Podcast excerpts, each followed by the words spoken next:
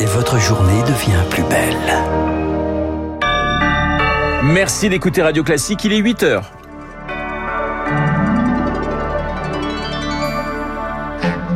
La matinale de Radio Classique avec Renaud Blanc. Les armes vont-elles se taire en Ukraine? La trêve voulue par Moscou pour le Noël orthodoxe débute dans deux heures. Kiev dénonce un cessez-le-feu hypocrite. Les vœux d'Emmanuel Macron aux soignants, une première pour le chef de l'État.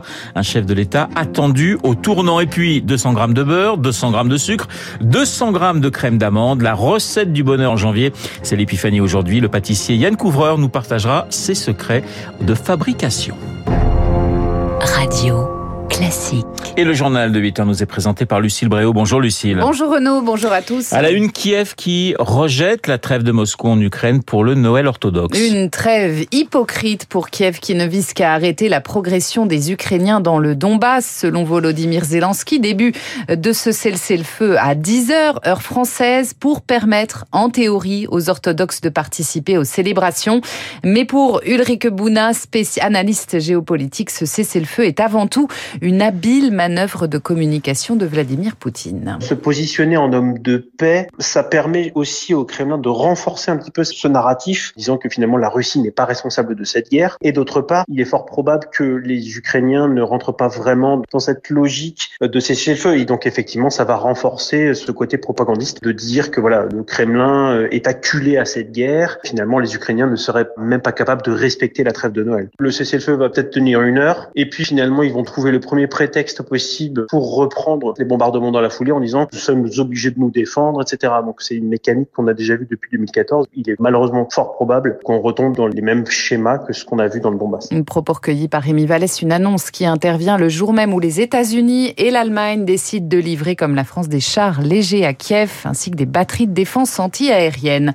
Un quatrième jour consécutif sans speaker pour le Congrès américain, malgré 11 votes et d'intenses tractations dans son camp. Le républicain Kevin McCarthy n'est toujours pas parvenu à se faire élire au perchoir. La Chambre continue à voter jusqu'à ce qu'un président soit élu. Le record, figurez-vous, c'est deux mois, 133 tours. C'était en 1856. Lucille, le plan d'Emmanuel Macron pour sortir les soignants de la crise. Il promet des annonces concrètes à la hauteur de la refondation nécessaire pour sortir le système de santé du marasme. Emmanuel Macron présente ses voeux aux soignants à 10 heures depuis un hôpital de l'Essonne. C'est une première pour le chef de l'État, alors que les grèves et les manifestations s'enchaînent à l'hôpital et chez les médecins libéraux. Il est évidemment très attendu, Rémi Pfister. Fixer un cap pour les années à venir, sortir d'une gestion de crise devenue permanente depuis 2020, ce sera l'essence du discours d'Emmanuel Macron dans quelques heures. Dans l'entourage de l'Elysée, on promet des mesures concrètes, avec des clauses de revoyure précises et à court terme. Un discours à l'hôpital de Corbeil-Essonne paralysé durant trois semaines par une cyberattaque de grande ampleur, l'occasion peut-être d'annoncer un plan de restructuration de logiciels devenu complètement obsolète, au dire de nombreux hospitaliers. Une visite également dans l'unité pédiatrique. L'épidémie de bronchiolite a montré le manque de moyens de la spécialité. Le chef de l'État pourrait annoncer une formation pédiatrique obligatoire dans le cursus des médecins et des infirmiers pour soulager ces urgences. Mais ces vœux au monde de la santé, une première pour Emmanuel Macron, sont perçus par de nombreux soignants comme une tentative d'éteindre les mobilisations en cours. Pire pour certains, c'est la preuve que le Conseil national de la refondation, qui se veut territorial et participatif, ne sert à rien. Au final, c'est toujours le président qui décide. Les précisions de Rémi Pfister. Et je vous rappelle qu'après ce journal, eh bien, c'est Patrick Pelou qui sera dans les stars de l'info, médecin et urgentiste. C'est la fin de 16 ans de procédure. La justice vient de prononcer un non-lieu définitif dans l'affaire du chlordécone aux Antilles. Ce pesticide autorisé dans les bananeraies, un déni de justice pour les élus et les habitants de la Martinique et de la Guadeloupe, ils devraient faire appel. Lucille, l'emploi des seniors, clé de la réforme des retraites. Clé de sa réussite, surtout selon le ministre du Travail Olivier Dussopt. En France, le taux d'emploi des 55-64 ans n'est que de 56%. Il chute même à 35% pour les plus de 60 ans. Pour mesurer les efforts des entreprises, le gouvernement mise sur la création d'un index senior. Il sera obligatoire dans les entreprises de plus de 50 salariés, Zoé Pallier mesurer les progrès qu'il reste à faire pour pouvoir les réaliser. C'est l'objectif de l'index senior proposé dès 2019 par Benoît Serre, vice-président de l'Association nationale des DRH, qui a sélectionné trois séries d'indicateurs. La première, c'est l'accès à la formation. On sait que plus vous avancez en âge en entreprise, moins vous avez d'accès à la formation. Le second critère, c'est le taux de promotion à partir de l'âge de 50 ans. Et le troisième élément, c'est le suivi des maintiens dans l'emploi ou des embauches de seniors. Le ministère du Travail souhaite que l'index soit adapté à chaque branche professionnelle en fonction de la pyramide des âges et avec obligation de publication, comme pour l'index sur l'égalité femmes-hommes.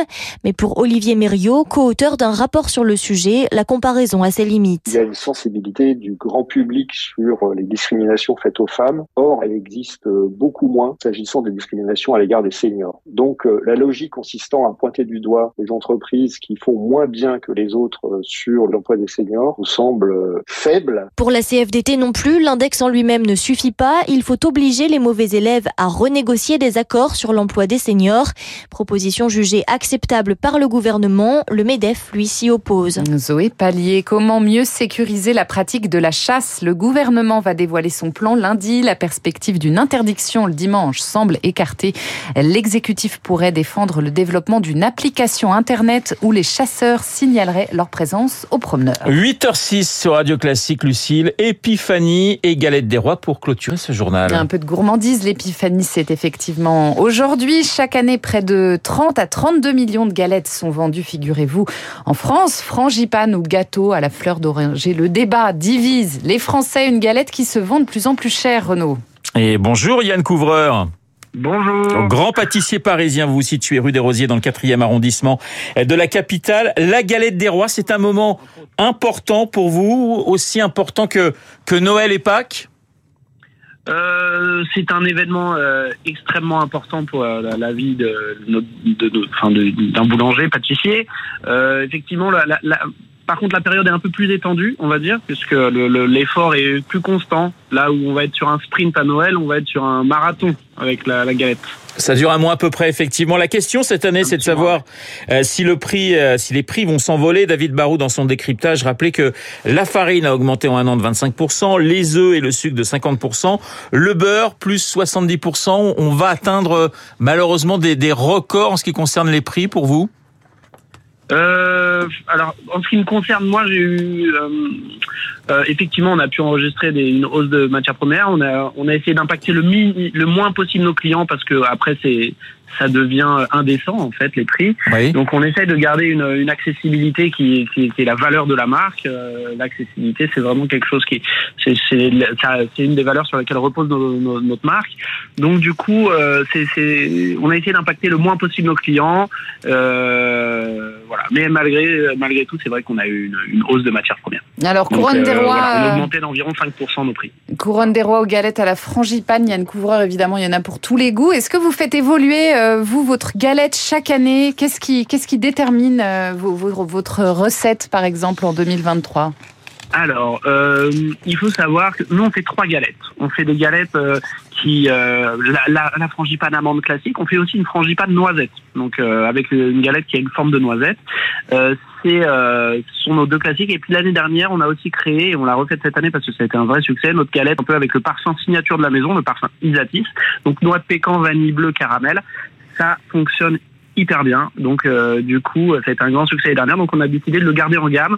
Voilà. Après, c'est vrai que la galette laisse assez peu de place à la à la créativité parce que euh, les gens veulent du classique euh, principalement. Nos clients demandent vraiment attendent la galette classique, frangipane amande principalement, et aussi des dérivés, mais vraiment très euh, très basique quoi. Si je fais ma, ma galette moi-même, Yann Couvreur, est-ce que vous avez un petit conseil à me donner? Je vous demande pas tous vos secrets évidemment, mais un petit conseil. Non, bah, écoutez, le, le, feuilletage, si vous faites votre feuilletage vous-même, euh, déjà vous avez mon admiration parce que c'est pas évident de le faire à la maison. Mais si vous décidez de, de lancer l'entreprise feuilletage à la maison, eh bien, euh, je vous conseille de surtout prendre le temps de le faire. Peut-être réaliser les étapes deux jours en amont pour pouvoir vraiment laisser euh, le, le, la pâte reposer. On sait que la pâte feuilletée contient de la farine et donc du gluten. Le gluten, c'est ce qui donne l'élasticité à la pâte et il y a que en se reposant qu'elle devient moins tendue. C'est comme pour nous les humains. Puis on se repose, mais on est tendu. Donc du coup, je, je, je ferai étape par étape en laissant une bonne journée de repos entre les tours, par exemple, et en lui donnant euh, voilà le, repos pour que la, pâte soit bien détendue et euh, ne se déforme pas trop à la cuisson. Voilà, bah, j'ai cru comprendre qu'effectivement faire une galette des rois c'est du boulot et on n'oublie surtout pas la fève. Merci Yann Couvreur d'avoir été euh, ce matin sur notre antenne, le pâtissier Yann Couvreur qui possède plusieurs établissements dans la capitale. Je rappelle effectivement que l'épiphanie c'est aujourd'hui. Alors nous n'avons pas, et merci Lucille, nous n'avons pour ce journal de 8 heures, nous Vous avez deux jours pour nous préparer une galette. Hein. Écoutez, je vais essayer lundi de revenir. Je sens quand même que je vais passer par la case boulangerie ou pâtisserie, ça sera moins compliqué. Euh, pas de Melchior, pas de Gaspard ni de Balthazar dans notre studio, mais Guillaume Tabar et les trois à la fois, c'est notre roi mage pour la politique dans un instant. Et puis mon invité, Patrick Pelou, médecin urgentiste qui espère un miracle du côté de la santé. Les vœux d'Emmanuel Macron, justement au personnel soignant, c'est aujourd'hui.